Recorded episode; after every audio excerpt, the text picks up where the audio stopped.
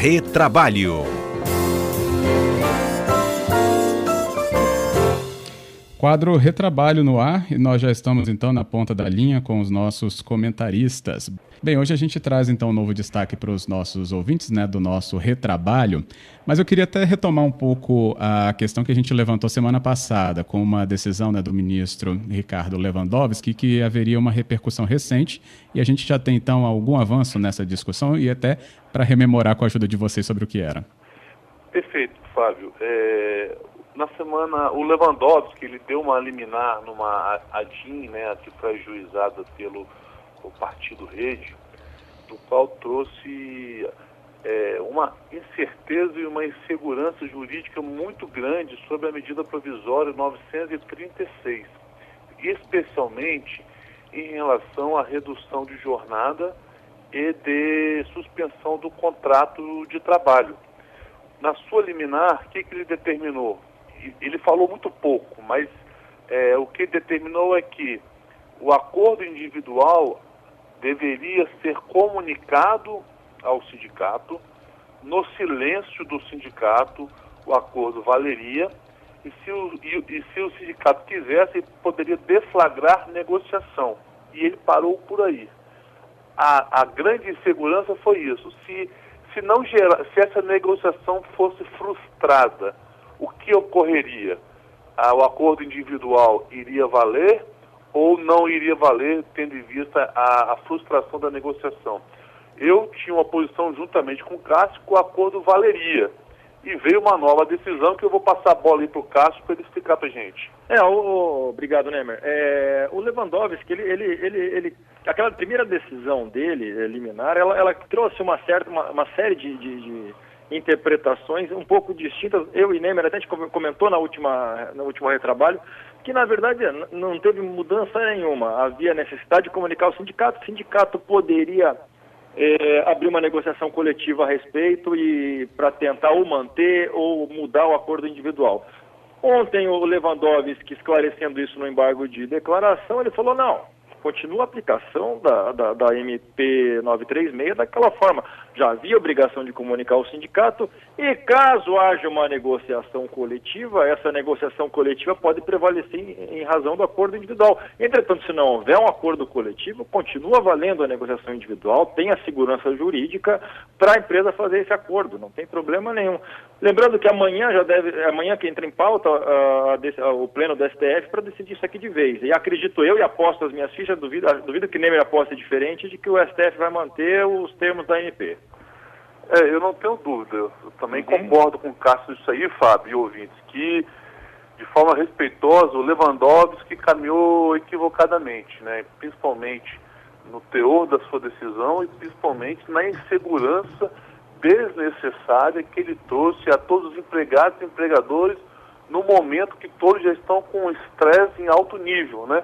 Uhum. Mas ele, por meio de uma nova decisão, ele corrigiu esse equívoco, mas eu entendo que ele precisa falar mais, a decisão ainda é tímida, por isso que eu faço coro à questão do que, que, que o Cássio Moro trouxe aí, de que o STF vai deixar mais claro que neste momento o acordo individual, ou seja, o empregado, o empregador, nos termos da medida provisória, vão poder negociar sim com toda tranquilidade e segurança jurídica é a redução de jornada de salário e a suspensão do contrato de trabalho. É, o Lewandowski está complementando, ele na verdade, ele pensou, e acho que ele partiu uma premissa errada acabou complicando tudo, é, ele, ele, pensou em proteger os trabalhadores daquelas situações em que alguma empresa grande, sem problemas financeiros, pudesse se aproveitar da situação para explorar esses trabalhadores. O que é um equívoco analisando em sede liminar. Isso é uma coisa para, se houver abuso, a Justiça do Trabalho lá na frente brecar a situação. Então não, não, não havia o porquê, ele acabou complicando, criando novas interpretações para a MP, que ela era bastante clara. Exatamente, Ótimo. exatamente. A Justiça do Trabalho ela, tá, ela está sempre a postos e, e a coibir e evitar qualquer tipo de fraude nesse sentido. Por isso que essa decisão do Lewandowski, na minha opinião, foi totalmente desnecessária, sabe, Cássio? É desnecessária. Uhum. Tem um ponto aí, acho que foi o Cássio, passou rapidamente, mas me fez me atentar também, me fez Opa. ficar mais atento. É, essa, essa medida provisória ela tem validade durante o decreto da calamidade, é isso? Não, na verdade a medida provisória, ela, ela estabelece que ela vai ter prazo, as questões até o prazo da calamidade, dezembro, hum. que é dezembro de 2020, mas ela precisa ser convolada em lei. Ela tem um prazo de validade no máximo de 120 dias. Uhum. É isso aí. Hum, ótimo. Então, também para a gente ver que tem muita, muitos prazos caminhando, né? Para a gente não perder realmente Exatamente. a delimitação de cada um né, deles. é, tem o prazo, tem o prazo processual da lei, tem a prazo de eficácia dessa lei que em tese dura enquanto tiver a situação de calamidade. Então é, não é, não é simples o trabalho.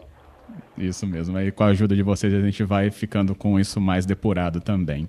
Uhum. Outro tema que a gente pode abordar, que foi falado, mas acho que também a gente tem muito a acrescentar para o nosso ouvinte sobre o contrato verde e amarelo, né? Uhum. Que também está dentro de uma medida provisória? Aí recai na mesma situação.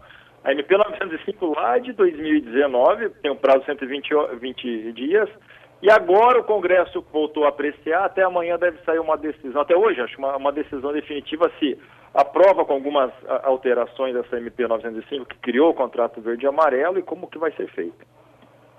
É, exato. Ah, esse contrato verde e amarelo, ele veio aí como uma grande forma, antes dessa pandemia, de fomentar a contratação de, de, de novos, de jovens empregados, né, Fábio e Cássio?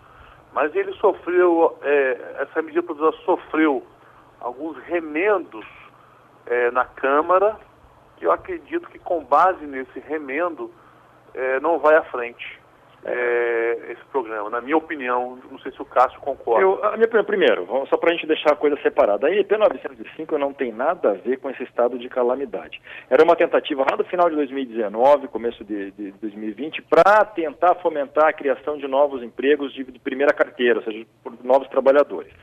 E como tem aquele prazo de 120 dias, o Congresso tem agora que decidir se mantém, se altera, e ele já colocou várias emendas para tentar manter essa MP 905 com uma nova regulamentação. Então não tem nada a ver com aquilo.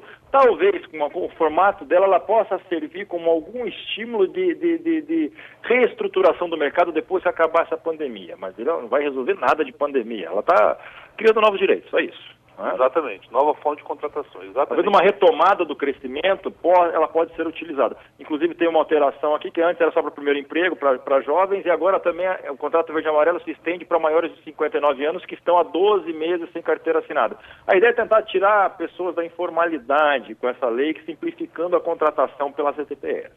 Uhum. Senhores, a gente vai ter que trazer ou acompanhar quando isso entrar né, num, num, debate seguinte ao que a gente está vendo essa pandemia, se esses mecanismos, né, a gente vai ver esse ou outro sendo reformulados ou trazido ah, com alguma outra roupagem, né? Ah, sem dúvida, assim, o, o, o, governo vem desde, como disse o Cássio, e essa medida provisória foi um dos passos que ele tentou trazer com a medida provisória 905, especialmente o contrato verde e amarelo, uma forma de que de reesquentar a economia e gerar emprego, né? Ou seja, você tendo é, podendo contratar jovens e pessoas acima de 59 anos, com recebendo algumas questões de forma diferente do atual trabalhador. Mas em razão dessa nova situação, eu acredito, aí eu queria até saber o entendimento do Cássio, que por, por, por força do coronavírus, é, o direito do trabalho foi totalmente transformado, tá? Uhum. É, na minha opinião, agora, com essas medidas provisórias, e eu vejo essa transformação com, de forma muito positiva.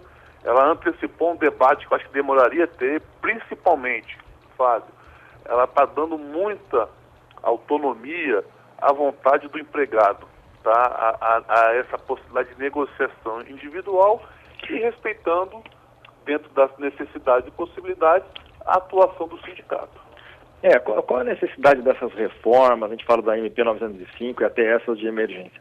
A, a, a, quando a legislação trabalhista é extremamente rígida, como é a CLT histórica, você acaba criando uh, um incentivo à informalidade. Tanto é que hoje nós temos, em alguns locais do país, 40% da mão de obra informal, sem carteira assinada, sem qualquer regulamento.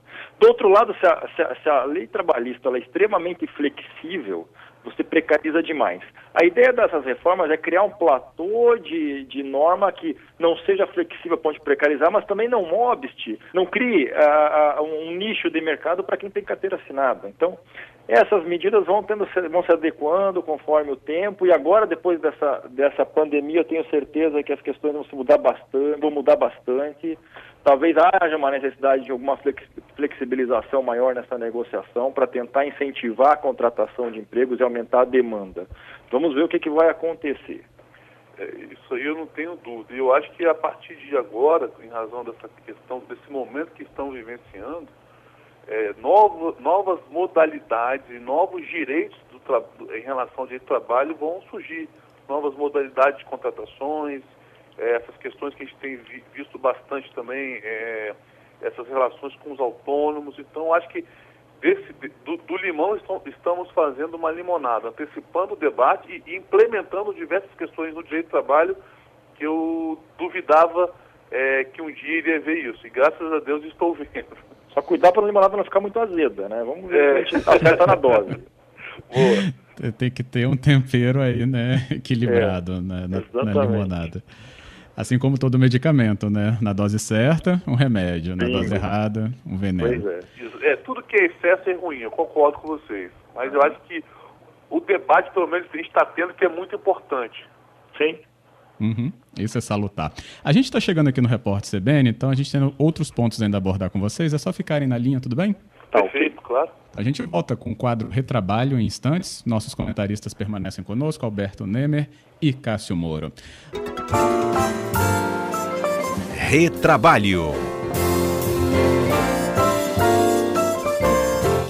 Então a gente volta ao nosso quadro Retrabalho depois do Repórter CBN, recebendo então Cássio Moro e Alberto Nemer para as nossas discussões. Já falamos um pouco aí do que o STF vai ter pela frente, né, para trazer aí o entendimento em relação ao papel dos sindicatos, né, como a gente estava falando, né, naquele momento antes do Repórter CBN, vídeo que tem também na MP 936, decisão do ministro Ricardo Lewandowski, que esclareceu né, sobre embargos declaratórios aquilo que já tinha dito né, anteriormente sobre acordo individual e obrigação de informar o sindicato, que já estava previsto então na medida provisória.